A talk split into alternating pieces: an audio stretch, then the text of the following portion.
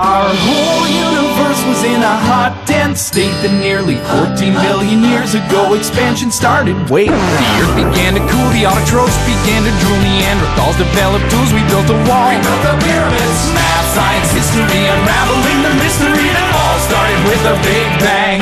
Brilliant. Big Bang Mado.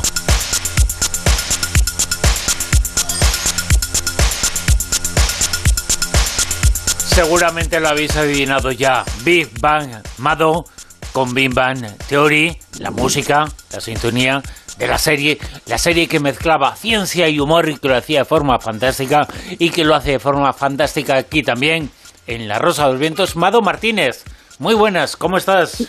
Pues llorando de emoción porque habéis mezclado eh, la música de Big Bang Theory con una de mis canciones favoritas que es Brilliant de Boytronic. Claro, claro, pero es porque. ¿Sabes por qué? Porque yo creo que este año tú, Mado, con el Big Bang Mado vas a estar explosiva. bueno. Big Bang Mado, así se titula, así se llama esta nueva sección sobre ciencia, sobre porque la ciencia lo demostraba esta serie, la ciencia se puede hacer accesible, se puede hacer y se hizo en esta serie divertida y entretenida y llegaba al gran público.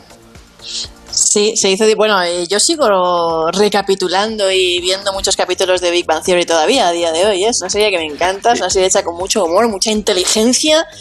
Y, creo que además, mira, desmitifica una de las grandes cosas, ¿no? Como desmitifica, siempre se ha dicho que si Sheldon era Asperger, autista, no sé qué y tal, pues desmitifica muchas cosas como la que vamos a hacer esta noche, que es desmitificar la dislexia. Oye, ¿vas a desmitificar tú también la física? ¿O los físicos o no? Mm, el, físico de alguno y que otro a lo mejor también.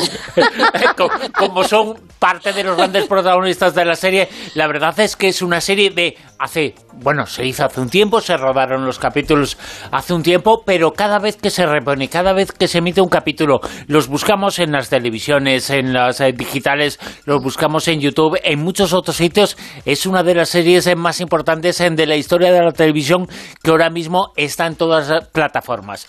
Y a todos, a todos nos pasa más o menos. En cierto modo, nos ocurre que a veces nuestra mano izquierda no sabe lo que hace la derecha. Y eso es, por un lado, un mito y una forma de hablar metafórica, pero por otro también es la realidad. Y de esto es la dislexia. La izquierda y la derecha se equivocan, se confunden, vamos a ir para un lado, vamos a ir para otro, queremos ir para un lado y vamos a ir sin querer para el otro. Más o menos es un tópico, seguramente lo he dicho como tópico, pero más o menos es así un tópico, un mito. Existe el mito de que la dislexia es una desventaja, un déficit, ¿no? Algo así, ¿no? Pues vamos a desestigmatizar ese mito esta noche, eh, que es un poco con lo que le pasa a Silvia esta noche con los cascos, que oye por un lado pero no oye por el otro. Claro, yo es que estoy, estoy ya con el propio conflicto nada más empezar. Pues mira, vamos allá. Eh, si yo os digo dislexia, ¿qué os viene a la mente? Pues a veces la gente que escribe, que lee, un poco lo que decía del movimiento. Yo, por ejemplo, el otro día me reía muchísimo porque eh, estaban intentando decirme cómo funcionaba un lavavajillas estaba todo el rato. Porque la lavadora, porque la lavadora. Vale, sí, pues sí, existe la, creencia de que la dislexia, en términos neurobiológicos, siempre además se ha considerado como una dificultad específica del aprendizaje, ¿vale? Ya os digo, siempre se ha tenido como una especie de, desventaja, ¿no? Porque mm, pues, lo más común o lo más conocido entre la población es que confunden palabras similares, ¿no? Como que tienen que tener grandes dosis de esfuerzo y la lectura se les hace muy laboriosa, la escritura también, pero también hay disléxicos que lo que tienen son problemas de lateralidad, de equilibrio, de nociones espaciotemporales alteradas, problemas con las matemáticas. Yo creo que ahí entro yo, ¿eh? eh, eh con lo de los números. Y les puede resultar difícil a veces pronunciar palabras como que se atascan, transponen las letras, los números. Pero, vamos, yo soy disléxica total de los números. Yo me acuerdo que una vez, un verano, mi hermana me pidió ayuda para que la ayudara en contabilidad en la oficina, de meter todas las facturas, que esto es muy sencillo, se supone que es coger la factura y meterla al ordenador, ¿vale? Bueno, pues le puse todos los números mal. o sea, o sea, le armé el caos del siglo. O sea, en vez de ayudarla, la desayudé, porque le tocó luego corregirlo todo, ¿no? Tú, tú lo hiciste aposta para que no te volviera a pedir ayuda. Puede ser, no sé. Lo que pasa es que en mi mente los números eran otros. No sé, como que yo veía el conjunto, ¿vale? No veía el número a número. Una cosa muy, muy rara. Pero eh, los, disléxicos, los disléxicos pueden tener eh, alguna de estas, ¿no? Eh, alguna de estas características, eh, mm, varias, o, o algunos tienen más, otros tienen menos, no todos son iguales. Pero en realidad, en realidad, ¿vale? En realidad, eh, hay otra teoría científica, hay una teoría científica que dice que los disléxicos no tienen ninguna desventaja ni se considera ningún déficit ni nada parecido. Que los disléxicos son los grandes exploradores de lo desconocido, ¿vale? En definitiva. Eh, ¿Por qué? Porque esta es una teoría, eh, además de que no considera que esto, eh, bueno, sí, pues sabemos que tiene un gran componente hereditario, pero como el cerebro es una cosa tan fascinante, resulta que los disléxicos, aunque sí pueden presentar, como os he dicho, todas o algunas de estas dificultades que acabamos de mencionar o que se pueden considerar, bueno, tal, bueno, bueno, pues son para la ciencia los auténticos exploradores de lo desconocido. Ahora voy a explicar por qué.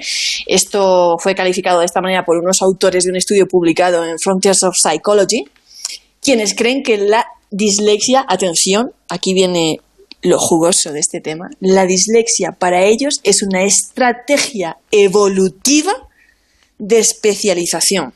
Entonces, estos, sí, de especialización. Estos investigadores británicos, ya veréis qué bonito, están convencidos de que la dislexia es un fenómeno de evolución adaptativa, cosa que, por cierto, también explicaría la gran prevalencia entre la población, porque hay entre un 3 y un 20% de disléxicos, y eso es muchísimo. Si no fuera una evolución adaptativa, no habría tantos tampoco, porque se habría ido como por selección natural, sesgando, ¿no? Eh, pero es que estos disléxicos son exploradores cognitivos porque su cerebro, su atención está más enfocada en explorar que el resto de la población. Tendríamos una parte de la población enfocada a aprovechar los recursos existentes, ¿vale? Y otra, como los disléxicos, con afán de buscar otros recursos nuevos. En plan, sí, sí, aquí hay muchos cocos, ¿vale? Pero ¿y si cogemos la canoa a ver si encontramos mm, una isla con otras cosas? O sea, que no es que sean despistados, sino que lo que están es buscando más en el horizonte. ¿Qué hay más en el horizonte, no? Exacto, ellos tienen la cabeza en otras cosas, ¿vale? Y centrada a otras cosas, ¿vale? Por ejemplo, eh, poca gente sabe, o si lo saben, que muchos genios son disléxicos. Por ejemplo, Albert Einstein, Thomas Edison, Leonardo da Vinci, Walt Disney, seguramente gracias a su forma de pensar fuera de la caja, tienen otra forma de pensar y no fueron genios superando su dislexia, sino probablemente gracias a ella. Esto es importante también decirlo.